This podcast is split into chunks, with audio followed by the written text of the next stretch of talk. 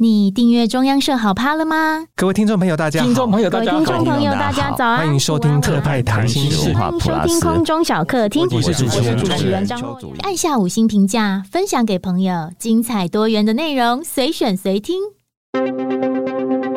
全球新鲜事，私房小故事，特派告诉你不知道的新闻幕后大小事。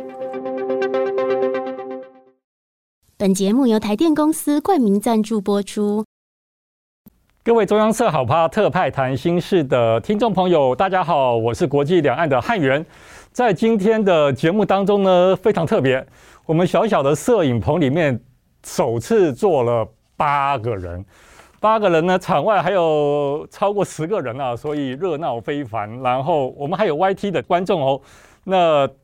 今天的特别节目主要是要跟听众朋友分享第五届我是海外特派员的活动。那我们有呃四位同学，在今年疫情的后期，冒着这个染疫的风险呢，前往东南亚的四个国家哦。那在场呢，我们还有两位第一届的学长学姐哦。那还有最特别的第一次哦，第一次来到我们好趴节目的呃，我们的社长张瑞昌。呃，社长你好。哎，大家好，呃，线上的听众或者是观众，很呃，大家，嗯，大家都好吧？我们还有两位，呃，第一届的，你们自我介绍一下吧。好，大家好，我是我是海外特派员第一届的吴生红。大家好，我也是第一届的冠莹叶冠莹。第一届是多久以前的事啊？哦哦，五年了，毕业 好久了，我想哭哦。你是有老阿姨的感觉了吗？为什么？啊、不可以，现在就说阿姨，太可怕了。对啊，另外我们呃四位同学介绍一下自己。各位听众、线上朋友，大家好，我是今年去新加坡实习的谢佩玲。大家好，我是廖燕珍，然后我今年被派驻的是马来西亚。大家好，我是驻菲律宾的小特派周宇杰。大家好，我是今年去泰国实习的李杰宇。好吧，我们八个人都把自己的。身份他干了什么事情都搞清楚了哈。那这个活动我们已经办了五届啊，当中有两届是因为疫情的关系啊，他们哪里都去不了哦。但是呢，今年虽然出国难上加难，呃，我们跟社长呢还是决定 决定要把各位给送出去啊，无论怎么样都要送出去啊。那我们先来做一个统计啊，其实这个活动从二零一八年就开始了，那就刚刚刚吴生红啊，还有叶冠英讲的啦，他们是第一届嘛。呃，先你们你们两个那时候去了哪边呢？啊？哦，我自己是那时候到马来西亚。那叶叶冠莹，你你呢？我其实没有出门，但是你就直接上班了，就对了。对，开始上班也是蛮不错的。对啊，所以这整个活动从呃，我们到各校园去演讲啦，然后还有办营队呀，然后来社内实习，然后还要甄选，那最后送出去哦。总共接触到的人是超过一万人，然后实际参加活动也近千人哦。那来到社里呢，大概有六六七十人，所以我们每年的夏天都很热闹。那那最后到了海外实习呢，也有十几个哦。那包括在座的一二三四五位哦。那还是要先问问社长啊，这个活动其实诶不是很容易啊。那个时候是怎么想到要办这样的活动呢？是因为还还是要跟很多干爹干妈啊，去去去去募款啊，然后很多事情啊。其实中央社作为一个老字号的媒体哈，呃，我们当初的发想哈，只是很希望能够呃走进校园里头，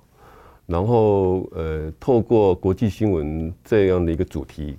啊，我们试着帮年轻朋友们哈搭建一个舞台哈，搭建一个。接触国际新闻，呃，了解这个呃国际的一些嗯震惊的情势哈，那派驻海外的一些甘苦哈，那到最后呃，又如同刚刚那个汉云所讲的哈，我们会透过甄选的方式哈，呃，让他们嗯经由这个舞台哈，接触整个世界哈，然后增广这个见闻，那这个是一个呃，台湾媒体的环境哈，其实呃。日益恶劣的情况底下，哈，我们呃还是坚持要这样，而且一做就做了五年了，哈。那呃，我我想很多媒体圈的朋友们都说，哈，呃，现在没有人这样做哈，是啊，没有人，顶多是办个营队这样而已哈。那我们是，呃，每一年的十一月一直办到，呃，最近刚完成的这个分享会哈，差不多九月一整年的活动啊。那这一整年下来哈，我们呃，我想我曾经谈过，就是说希望透过这个活动能够，就像在种树一样，一棵一棵的种，然后呃，总有一天可以呃迎接一个千树成林这样的一个世界吧。那因为今年，我记得我们在讨论的时候啊，也有很多想法。我们这个全世界我们都想去啊。那个时候，那个时候，呃，我们有想过往往北半球啊，然后往东边啊。然后试试想想，其实很多地区它那个时候还是疫情的状况啊。那再加上呃每个地方的医疗的情况不一样哦。呃，那时候社长你怎么样？觉得 OK，我们就再冒险给他拼一次，因为因为因为疫情的关系，中间中断了两年哈。那我们今年在考量要派往的一些呃城市的时候，那当时的想法是希望说，呃，万一如果染疫的话哈，有有这样的一个可能性嘛哈那。呃，不管在这个呃，假设是医疗的后送哈等等哈，能够在就近哈呃不用搭十几个钟头这样的那么长时间，这是第一个考量。第二个部分就是说，欧美国家其实基本上都已经是呃已经是开放了哈，不戴口罩。那这个跟我们台湾哈是有一些呃差距的哈，所以呃加上这个海外的这个医疗的呃这些考量，所以我们选择了一个比较。希望能够呃嗯就近，然后透过我们特派员能够诶也协助哈，那来呃做这样的一个安排。好，那明年之后哈，我们等到疫情已经到了一个阶段哈，那我们会逐步的来呃走回原来的一个哈，我们希望能够派驻到欧美的这些呃城市。嗯，说到疫情的风险，我们直接把球丢给呃去吉隆坡的台大信研所的廖燕珍，你到底发生了什么事情？哦，就呃，我觉得非常很可惜的是，在吉隆坡第三个礼拜就呃不幸确诊这样，然后现在想起来还是觉得非常的捶心肝，因为我就刚好错过他们的国庆游行，我就只能在饭店看着那个手机上的直播，一边发着烧这样子，所以现在想来都觉得哎呀，真是太可惜了。不过呃，第一次确诊献给马来西亚，我觉得也是一个蛮特别的经验。你在那边被关了几天呢？啊？他那边的规定是呃关五天，然后其实我呃单线就是他只要解音就可以出门了这样子。对啊，我那天我记得我有建议你去 去当做那个呃美食假日一天啊，对对对对。结果你有去逛吗？啊，那时候还没有，因为那时候我一转阴性，我就很高兴的跟中央社的长官们通知说啊，我已经可以康复的出门了。但是那个时候其实身体还是体力还蛮差的。所以就只在吉隆坡附近，就是透透气、走走而已。那个时候你的实习机构是？那时候也是确诊的第一时间，就马上通知《新洲日报》的长官，然后他们也非常的照顾我，就是送了很多药啊，送了很多食物到酒店来给我。然后那时候也是，他们也让我多休息一天啦，然后再恢复上班这样子。了解了解，这真是很特别的一个经验哈。那那个时候。你你你爸爸怎么说嘞？哦，每天都一定要固定的跟家人视讯，让他们安心。然后，呃，虽然就是身体很不舒服，但其实我又怕他们担心，所以就是说啊，我其实好很多了这样子。对，但后来确实也好很多了，他们就比较不会这么担心。是啦，就是出去在外，这个爸爸妈妈总是会特别的这个挂心啊。说到爸妈的关心哦，李婕妤。你你介你先介绍一下你实习的地点，然后呃发生了什么事情？我在泰国实习，然后第一个礼拜的时候，结果。因为很开心跟着特派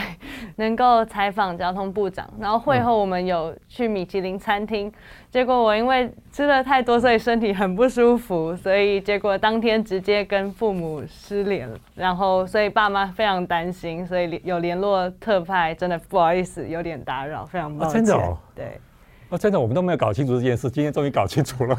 结果是你妈还是你爸在找你？哎，家里是这么说的，就是原本是我妈狂 call 我的电话，那时候我正在旅馆里面疯狂呕吐，然后呕吐、洗完澡昏迷的状态，所以没有人可以联络得到我，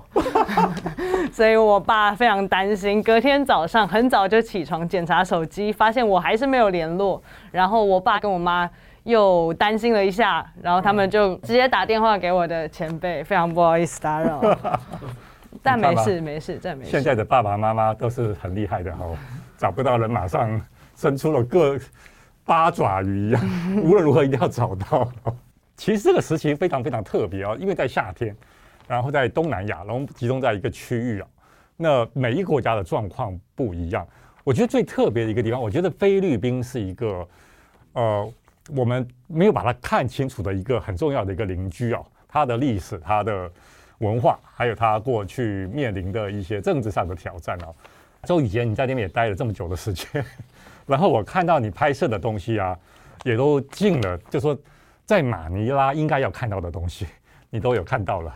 你有文化上的的的一种一种冲击吗？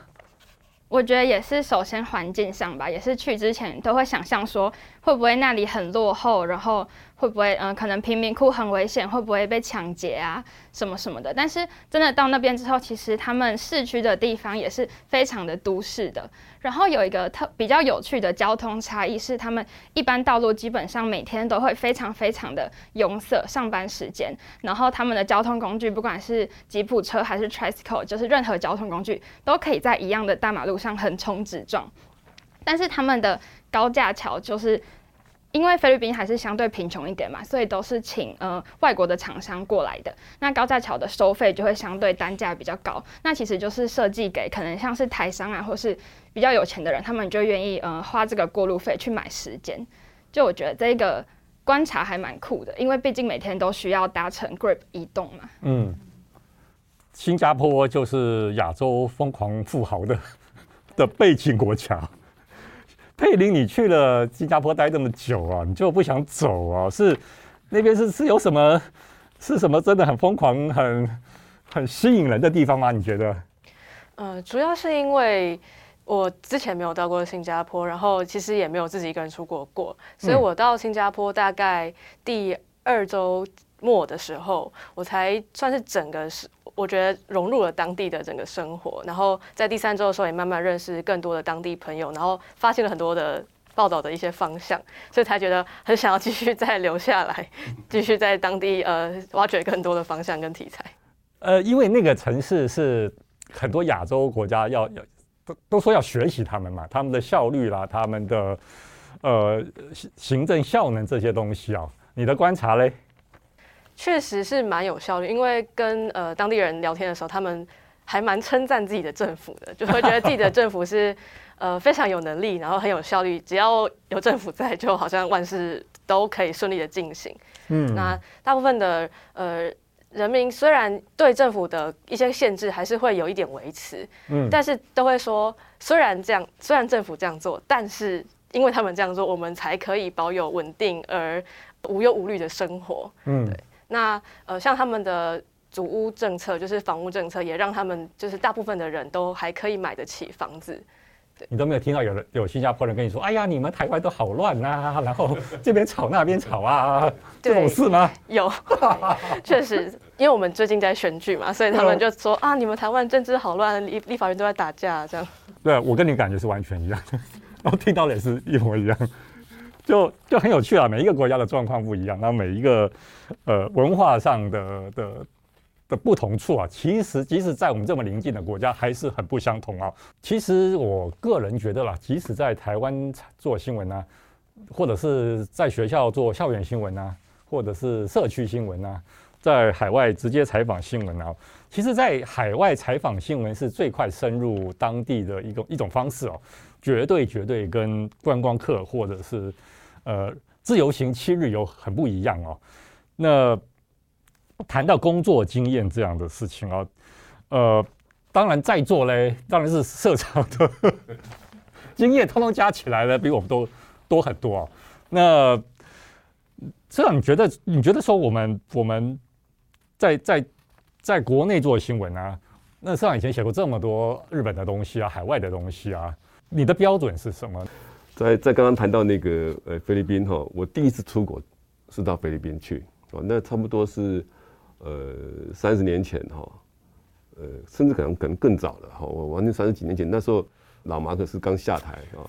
然后艾奎诺要上台，就处在一个政权转换的这个阶段，那。我印象非常深刻，是从下那时候是我们几个记者组团一起去哈，然后从下飞机，然后就马上有人来献花，我们就我们就像那个好像是那种贵宾的那种等级哈，然后有一台巴士来载我们，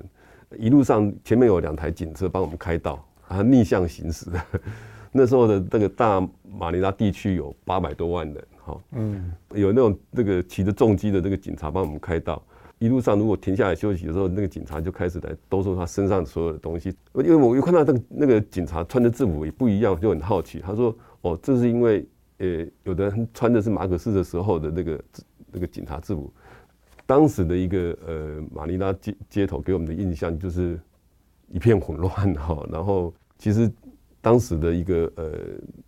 菲律宾可能因为政权的交替的混乱哈，所以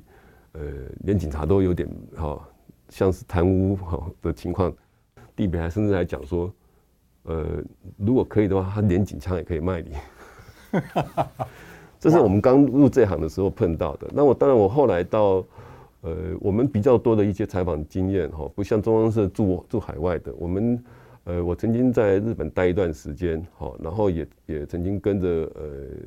就是随团的这种采访，那比较印象深刻的是。跟着这个总统出访，然后几乎是专机，然后呃，就是环世界一周这样子。好，从从台湾出发，然后到中南美洲，然后后来又到非洲去，等于跑了一趟回来。虽然是那个走马看花，但是也会在那个走马看花的的当下里头，哈，感受到当地不同的呃这种风土人情。对啊，都是很宝贵的经验啊。因为因为社长的经验，如果一一路谈下去嘞，我们就可以再再开两个节目。所以我们现在把那麦克风给拉过来。各位去的国家都很特别，比如说我们去去小琉球啊，去呃什么绿岛蓝屿啊，就觉得好像呃很遥远。但是你们这些国这些国家全都是一趟出门要干嘛干嘛，可能就会有车，可能会有巴士，可能会有船。然后再靠两只脚才能抵达你要去的地方哦。那周宇杰，你应该有最 最深刻的感受啊！我看你在那个船上这样子摇来摇去，这样子，你到底是在做什么呢？嗯，我们那个时候去看，就是之前美军那个时候二战遗迹留下来的克雷西多岛。然后当时是先搭了三四个小时的夜车到那边，然后再去转螃蟹船，坐了大概二十分钟去到那个岛上。然后那个岛基本上就是一个。算是无人岛吧，应该是没有居民在上面生活的，就都是战时遗迹。然后蛮酷的是，那些开船的船夫，他们在推船的时候是直接整个人就泡到那个海里面，就整个人湿掉，然后载你过去，然后就等你再回来。嗯，然后我们当时也是找那个港口找了非常非常久。那你上了那个岛之后，因为它的建筑可能是西班牙人盖的，然后。呃，日本人啊，然后当然之后还有美军啊，什么什么的，它是一个很复杂的历史啊。那，那你你的感受是怎么样的？就说这个去采访这么样一个题目啊，我是觉得说对和平这件事情是是有特别深刻的的的的呼喊呢，还是说 OK？那当地的历史就是这么复杂，你作为一个记者，你必须要先搞清楚，然后你怎么规划你的报道？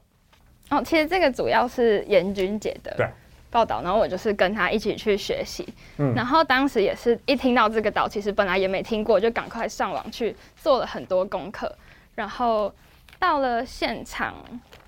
嗯，他们其实主要都是靠导览员的解说，因为现场没有什么标示牌。然后蛮酷的是有一个类似博物馆或是展览馆的地方，然后里面有留下了很多当时候不管是枪支啊，或是现场有看到很多大炮之类的文物。然后现在再去看这些东西，就会觉得，因为都说克雷奇多岛是马尼拉的要塞嘛，就是攻破了这里，就是船只就可以长驱直入，可能拿下菲律宾之类的。然后就会觉得，就是这么一个小岛，却承载了。这么复杂的历史故事。所以当天虽然天气很热，但是一整个导览就都听得非常的认真，就很难得的经验。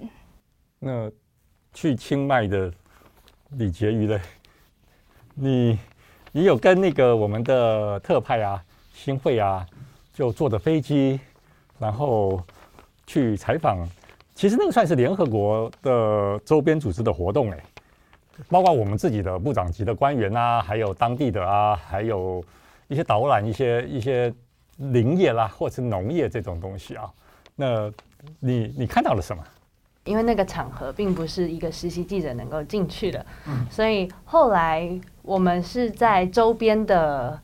嗯，我记得是皇家的花园里面。就是它是一个给观光客的场合，然后那时候好像是皇太后的生日，所以到处都有飘满着蓝色的、有着他们皇室徽章的旗子。我觉得很特别，是到泰国，不管是百货公司也好，或者是小摊贩也好，在重要地标的重要的地点前面，然后常常会挂满各式的旗子，然后也会出现泰国皇室成员的肖像，因为那时候是泰国皇太后生日，所以很常出现泰国皇太后生日的肖像，我觉得很特殊。很特别啊！不不光是他的生日哦，其实一年四一年四季啊，三百六十五天啊，皇室永远在你身边。如果你再待久一点的话，好，我们拉回到新加坡啊。话说，其实台湾人对新加坡很了解嘛，然后我们总是觉得说这两边是相同语言，然后相同的流行文化等等哦。那但是佩林，你会觉得新加坡人很难搞吗？先讲语言好了，确实我在去之前，我们看可能小孩不笨，就觉得哎、欸，他们讲什么我们都听得懂，就是福建话也跟台语很像，英文我们大概听得懂。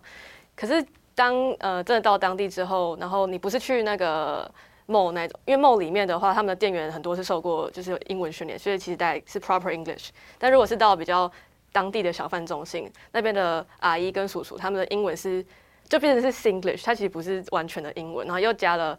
新加坡口音的华文加起来之后，他讲的是英文跟中文，可是你真的是听不太懂。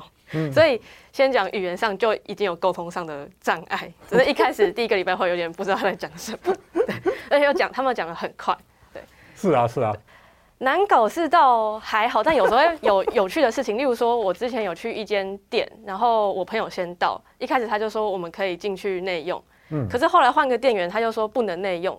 可是再回去问原本那个店员，他说又说可以内用，然后我朋友就说哦，有时候你在新加坡，你就是要比较有耐心的重复问一下，他才会就是让你比较顺利的完成你的事情，这样。了解，我觉得我会被新加坡人打，你知道吗？总是不断讲他们的坏话，因为他们他们他们是一个很有效率的一个一个一个一个华人为主的国家哦，城市型的国家，非常非常特别哦。大家都说那个地方很漂亮嘛，然后维持得很好嘛，很赚钱嘛。它有金融区，然后又有这个小中国城、印度食物区等等等等。你会很融入到那样的一种一种环境里面吗？呃，先讲漂亮这件事情，就是我到新加坡第一周就觉得，呃，我们在台湾看到的新加坡是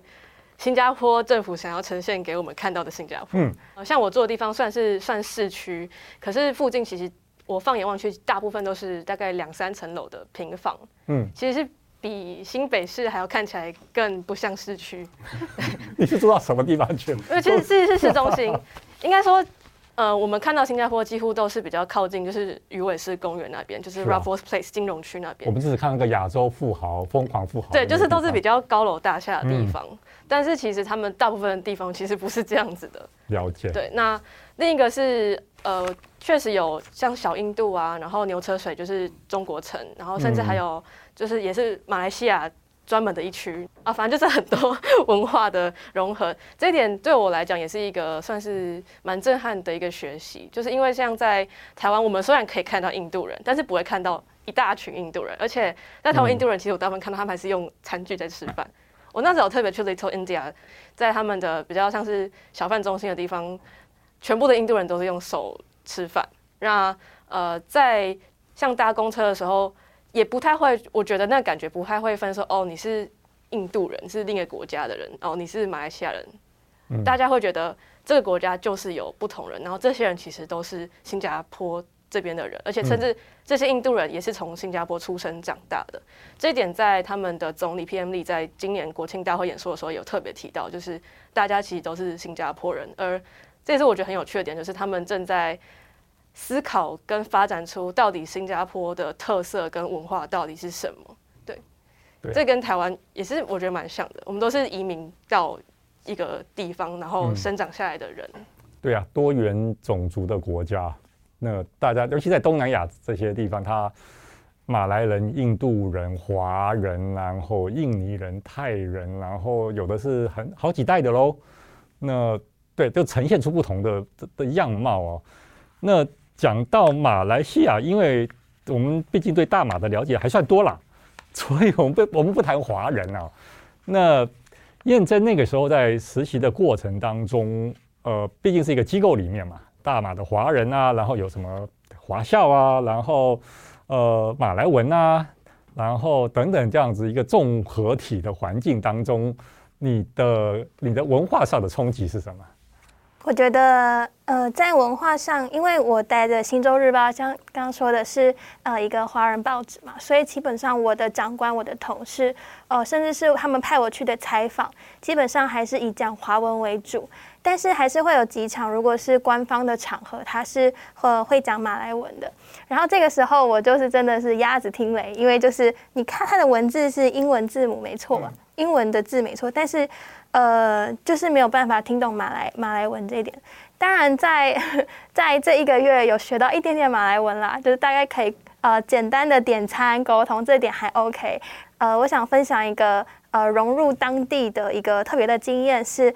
那时候我。刚到了第一个礼拜，我就看着 Google 地图，然后想说要去找一家好吃的餐厅吃晚餐。我就看了那个人潮聚集区，然后我就直接搭 Grab 过去。但是到那间餐厅，我发现哦，它是一个马来人的餐厅，所以我一进去，全部都是呃包着头巾的穆斯林，然后呢，就我一个华人的脸孔走进去，他们好像都觉得很奇怪，就这样全部都看着我这样。然后那个菜单也全部都是马来文。在我点餐的时候，呃，他们的服务生的英文没有这么的流利，所以我一个人坐在那边，大概花了呃换了三四个服务生来帮我点菜，然后最后我就想说啊，反正都出国，随便吧，就是啊、呃、就乱点说，哎，给我这个这个这个这个。后来是觉得哎都很好吃，然后也都觉得很好玩，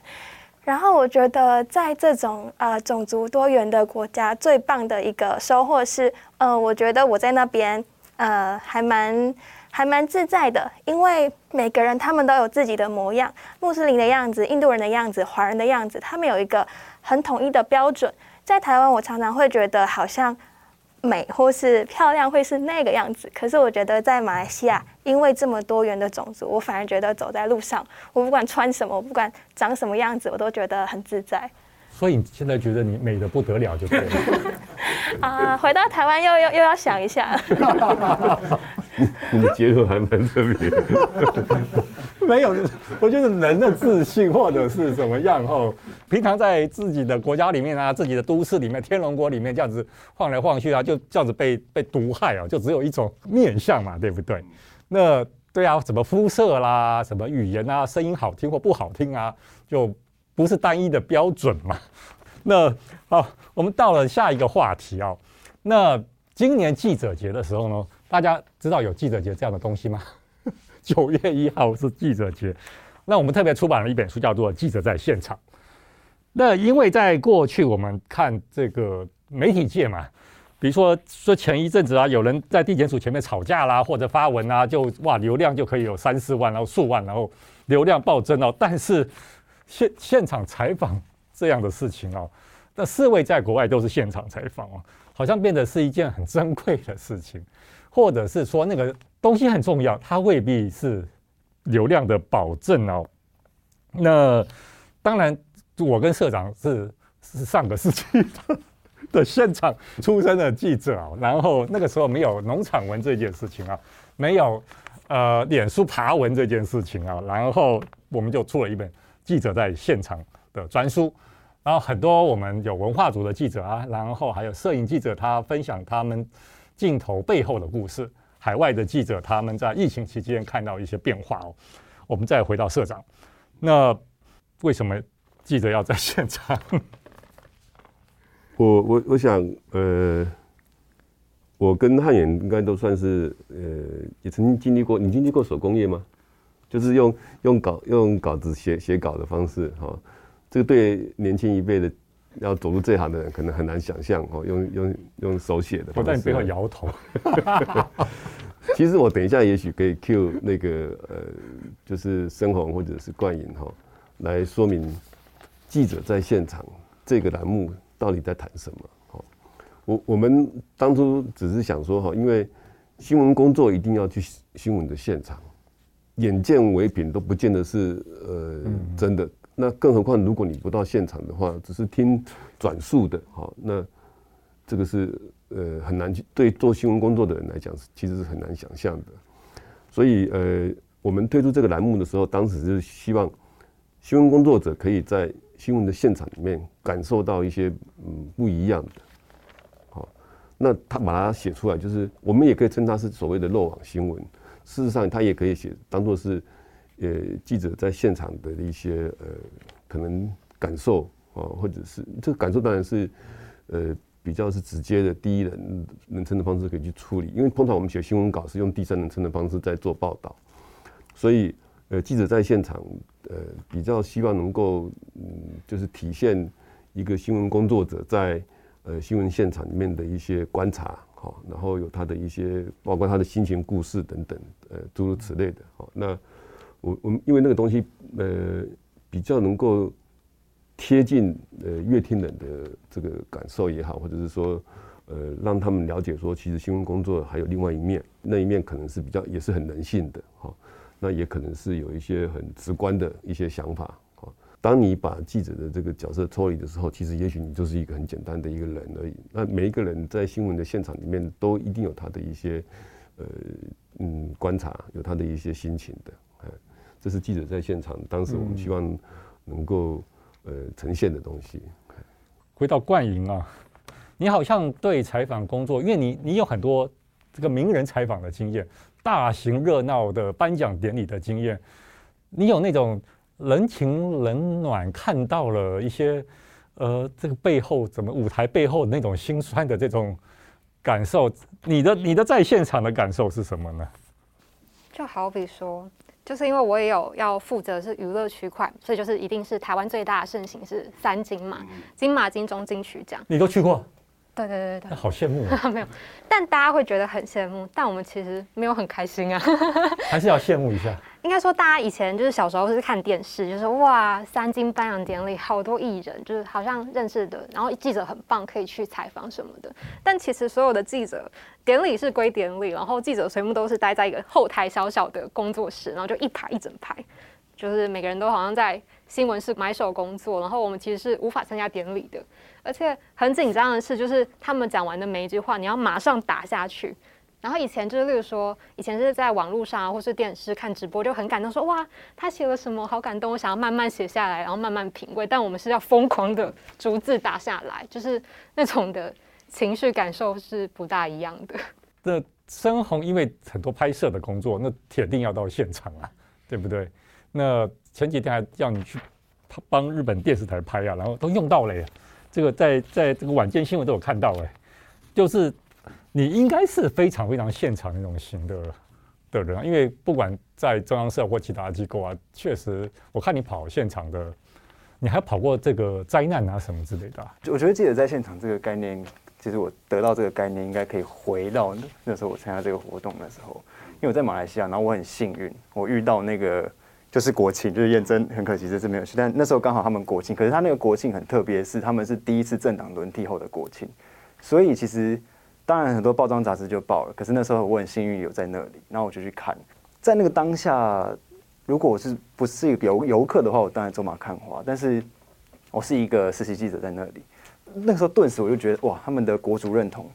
还有民主发展，跟他们的这些概念，其实再往前迈进一步。这个其实是我在现场才可以真的去看到的东西，对。那乃至于到后来回到台湾，呃，这个这种到现场的感觉也会反映在很多拍摄的过程中。比如说，像我也经历过那个台铁罢工，嗯，端午罢工，真的到现场会发现一台列车都没有，当天有一堆人是扑空的，所以在那个画面感上面，就会觉得原本热闹的台北车站空无一人。在那个当下，我想会是没有什么能够取代自己在现场拍到这个或是看到这个的那种悸动。所以你有开始有既视感的这种苍凉的感叹吗？没有，我跟我跟冠颖有类似的经验，就是颁奖典礼确实是是很很很惨烈的一种状况啊。在座四位年轻的可能未来的记者要想清楚啊，真的哦，那个没得没得思考的哦，就是那个手就要人家讲什么哒哒哒哒哒哒在讲，不然你就就就就慢了哦，慢了不行哦。比如说张孝全得奖啊，对，马上张孝全讲什么哒哒哒哒哒哒讲出来啊，就要打出来哦。然后你慢了，像我啊，社长在在在后面叫啪啪，就是慢是不行的。对，那照片都已经回来了，那那没有字不行啊。节目的最后一趴，就因为在座的各位呢都已经有采访经验了，那 Q&A 是我们工作当中最重要的一部分啊。我们恐怕很会 Q，但不会 A 啊。那现在四位记者，然后你们有有有三位在这边，你们有什么问题，让他们接招一下。我不点名。我想要根据我在马来西亚那个月。呃，我最遇到一个最大的问题，就是因为我同时在《新洲日报》，同时在中央社，所以同一个新闻事件，其实我就要想两个切角：台湾人关心什么，马来西亚人关心什么。所以我蛮好奇的是，如果呃未来可能有呃外派经验，或是说未来可能要处理这种不同身份的新闻的时候，应该怎么样快速的去找到一个很好的新闻切角？我先分享一个哈，呃，其实当记者哈。跑到独家新闻是最大的成就感。我有过一个跑独家的一个经验哈，那那个感受或许先可以先说明一下哈。我跑了一个呃独家新闻是在我在一台车里面哈，然后跟采访对象单独谈。那他谈的内容呃后来我把它写成了一个篇报道的时候，那个报道是吴淑珍就是前总统夫人哈陈水扁的太太，她。过境那个美国的时候，曾经被安检搜身，呃，因为他是一个残障者哈，台湾这边当然会表达这个不满哈，怎么可以对一个呃本来你们是礼遇的人，然后竟然是对他安检搜身哈？当时的美国国务卿打了一通电话给呃陈水扁，那这件事情被我把它报道出来了。您刚刚的问题哈，我或许还没有直接回答哈，就是说，呃，如果可以的话，当然。呃，站在读者的角度，读者想想看到什么，想听到什么，呃，这就是第四权嘛，他有他知道的权利，所以你当然必须站在他的角度去做做处理。那么你刚提到的说，同时为这个 中央社跟《星洲日报》这样情况应该是很少的。好，每个媒体都有他的一个呃编辑的政策跟方针。好，但是我觉得万变不离其宗，就是说你你最终还是要回到新闻价值。新闻的这个行业里头，不管你怎么改变新闻价值这件事情，哈，它是呃一定都永远这个存在的，好，它必须经过检验。那你要善尽某所门的这样的一个一个角色，进而查证，然后做判断，然后把形成一篇报道。这个真相永远都是嗯新闻价值里面呃最重要的，好，追求真相。然后当然其实就是当就是。媒体它有了一个社会公器，你应该要有一种嗯正义感。我讲的都是非常老派的。哎，我们都有在听。四位同学嘞，呃，我们想听有没有抱怨？我们要抱怨，我们要 未来可以有改进的空间，这样子。比如说住的太糟啦，住的住的超好，住的超好的，吃的呃不 OK 呀、啊。或者是不行不行，一定要抱怨，一定要抱怨。我的话，赶快举手哈。没有，不是抱怨，我没有要抱怨，不是抱怨，但是我只是呃，比起是抱怨，比较像是一个提问。嗯、因为简单的说，我在呃泰国有非常多丰富的体验，可是我写的新闻，一个在一个进入到一个陌生的环境，然后常常是我的前辈，然后甚至是宇杰告诉我。台湾的竞技啦啦队那时候到泰国去表演，所以我从那边才知道说，哦，原来台湾的国家代表队竞技啦啦在泰国表演，然后我赶快奔过去，嗯、或者是我在网络上搜寻清迈当地的寺庙，嗯、然后发现哇，当地有一个和尚会跟观光客说英语，然后借以分享佛寺活动，嗯、但是这些所有的我写的新闻，通常都是仰赖于。要不是亲近的朋友，不然就是网络上的资讯，或者是前辈的指导，都是第二手的资讯。我想说，要如何在一个我非常陌生的环境，直接快速的建立人脉，然后掌握到第一手的资讯呢？哦，这种要流冷汗。不是，我我觉得时代不太一样的 哈。现在哈，因为有有谷歌大神的关系，所以你们可以。呃，减少像我们那个年代哈，要做很很多的一些嗯资料的收集，好，嗯、那你们现在当然一上网就可以找到非常多相关的资料了。但是如果新闻工作只是在做这件事情的话，哈，那坦白说，呃，它就没有意义了。哈，我常常讲说，新闻工作就是你想想看，呃，今这个年代还有人付钱给你，每天出去都跟人家讲话，然后。到处就认识一些人，好，看到一些新鲜的事，哦，那做新闻工作就是要永远保持一个好奇心。如果在数位时代里头，因为你省掉了我们过去那个年代至少一半以上的时间在做这种所谓的前置作业，好，那你应该要花更多的时间再去做，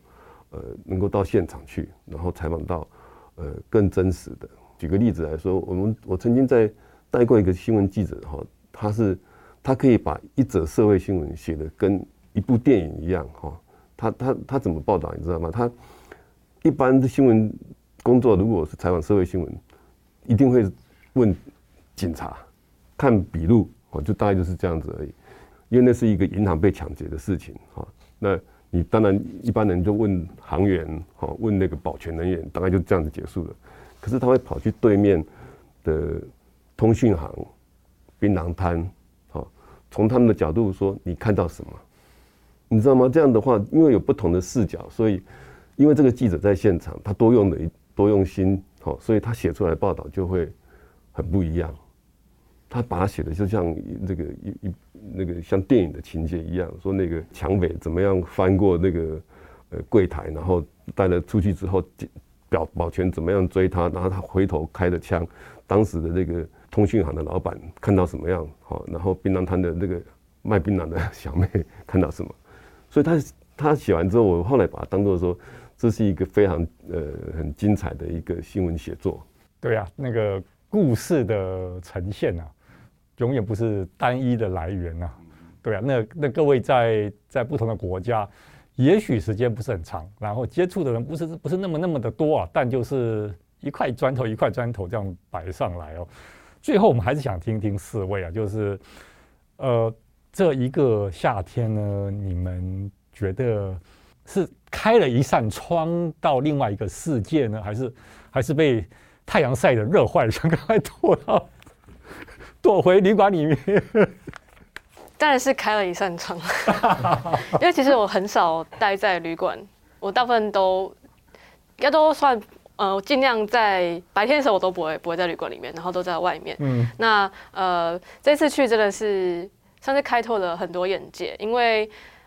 过去在台湾不管是有兼职经验或是实习的经验，在台湾做采访大概最差就是问三个人，还是可以问到，就转三个人就可以转到受访者的联系方式。嗯，但是。在新加坡真的是一开始完全不知道要去哪里找线，不知道故事在哪里。那也不能全部都依依赖我的就是主管说，哎，可以跟我讲什么吗？嗯、所以一开始第一个礼拜真的是就蛮焦急的，想要赶快认识当地的朋友。像马来西亚的话，我们在台湾可以遇到很多马来西亚的那个交换生，但新加坡人我完全是不认识半个人。嗯，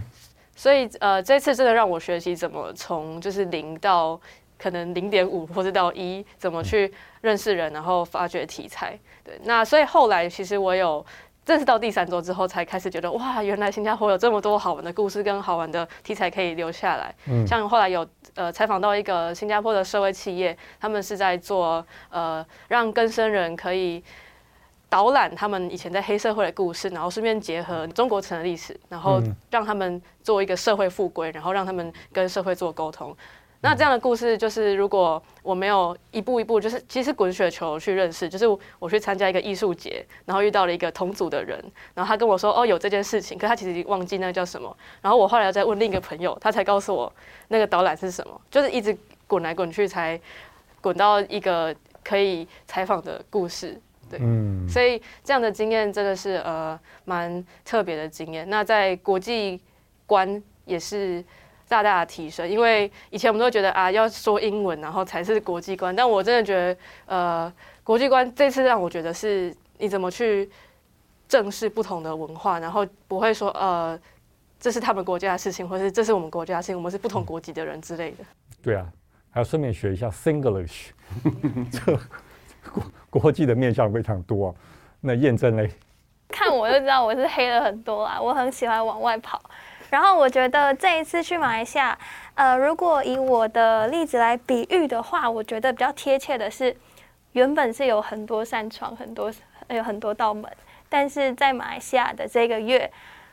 关上了一些比较不必要的窗，然后打开一个我自己觉得现在最正确的一扇门跟一条路，就是让我更确定自己未来确实是想要走记者这一条路。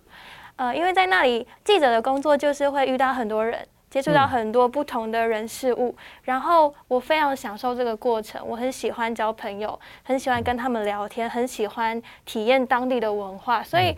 在那里，我会试着去融入当地，比如说讲话要 low，要这样，就是要讲一些 尾音，要加一些。然后我都好喜欢自己的这些改变。然后当他们说：“哎，你越来越像马来西亚人的时候”，我就觉得还蛮有成就感的。所以我觉得，呃，期待自己可以在未来在这条路上，嗯。更多的弹性，可以去呃融入不同的当地，然后呢，了解更多的文化，当然是保持一颗好奇心，然后去探索更多的人事物。我觉得是我未来的职涯，我一个非常期待的一个目标。好啊，你已经说了，我们都听到了吼。因为制作人会把你刚刚说关起来很多不必要的窗，然后开了一扇大门这句话，特别再 replay 一次。周宇杰嘞？我可以从一个故事来分享，就不止开了一扇窗，我在当地还开了船，就是就是因为当时候刚好小马可是就任嘛，然后就推出了一部讲马可仕时期的电影，然后我看完那部电影之后，就亲自到电影院门口去堵看完那部电影的民众，想要访问他们的心得，但是因为毕竟涉及政权轮替嘛，就比较敏感，然后不管我怎么给予他们眼神接触，怎么去表达说，嗯，没关系，这个只会在台湾，就是大家这边也看不。懂之类的，但他们还是都不太愿意，就是可能分享自己比较内心的看法。但是为了想要让这一则报道更丰富，然后就刚好有透过台商这边的人脉，然后就是那部电影的男主角刚好女儿要办十八岁的生日派对，然后就一起跟他们上了游艇去采访那一个男主角，然后也是就是坐了两个多小时的车这样子追过去。然后我就觉得这样子一步一步，可能本来诶只是刚好有一张免费的电影票去看了一部电影，到去访问大学生的心声，然后甚至是外地人对这部电影的感觉，再到访问到演员，就是这样一个层次一个层次的深入去挖掘，就让我觉得真的很有趣，然后真的有自己越来越接近，就是一个故事的真正内容的感觉。嗯，好，最后我们来听听李婕妤啊，除了萨瓦迪卡之外呢，你还？学到了什么？在泰国的经验让我觉得，对于成为就是成为记者这份这一份这个身份，嗯，我觉得给我带来了非常多的，呃，并不是骄傲，但是我觉得我利用了，有点像是用着记记者这个机会，然后能够接触到很多我原本不可能接触到的事，然后走到了许多不可能的角落。那在泰国，我就。就是不停的说着，就是我是一个从台台湾来的记者啊，然后走入了泰国清迈当地的摊贩，清迈还有中国街当地的摊贩，然后走进寺庙，然后跟寺庙坐下来对谈，然后在摊贩的里面，然后也帮忙一起吆喝叫卖，然后对，感觉我用记者的身份听到了非常非常多故事，有点像是之前我在。台湾的社会学课堂里面听到的田野工作的初级的嗯，就是实际走路探访，然后融入，然后听倾听人的故事的感觉，我觉得非常的荣幸，也让我对记者这份工作感到更加的喜欢。哇，好吧，最后呢，我们还是回到社长啊，听到四位年轻的朋友讲完他们这一个月美好的夏天啊，那你还是要继续帮大家找干爹干妈妈。对，明明年已经是第六年了哈，我们我们是一个呃从无到有哈，一一所有的经费是自自筹的哈。那我其实蛮开心哈，呃，从第一届的深红哈，还有冠银哈，呃，到我们今年第五届哈，我当然也也欢迎将来如果有机会哈，你们呃不但加入媒体这个行业哦，甚至还可以跟我们成为同事哈。呃，这几年下来哈，其实。呃，我是海外特派员这这项活动哈，也确确实实的哈，让嗯不少年轻的学子哈，呃都我们试着帮他们开启了一个国际新闻的这扇窗。那有有到海外这个机会哈，也实际的体验了哈这个嗯驻外的这种嗯甘苦吧哈。呃，我还记得那时候申红回来分享会分享的那个那个他在呃。或许你可以自己自己讲说，他曾经，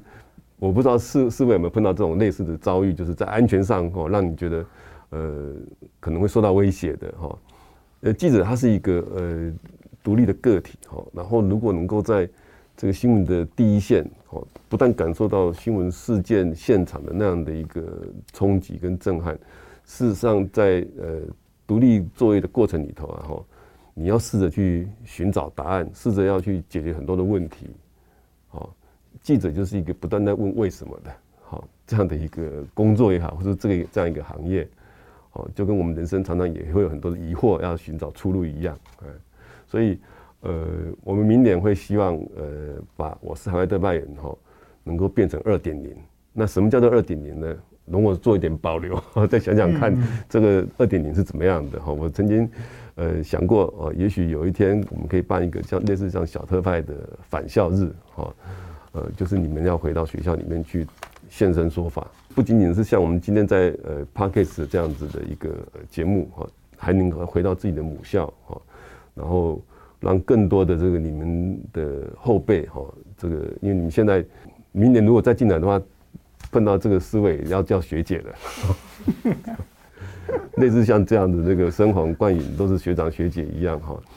透过这个活动哈，呃，可以让彼此都能够有所成长。好，今天非常谢谢我们四位年轻的同学，还有社长深红冠银来到中央社好趴特派谈心事的节目。那听众朋友，年轻的听众朋友或者大家对于我们。我是海外特派员。如果还有你也有兴趣的话，或者是记者在现场这本书有兴趣一读的话，就到网络上去搜寻，都会有答案。今天非常谢谢在座的八位来到我们可爱的摄影棚，也谢谢听众朋友，拜拜。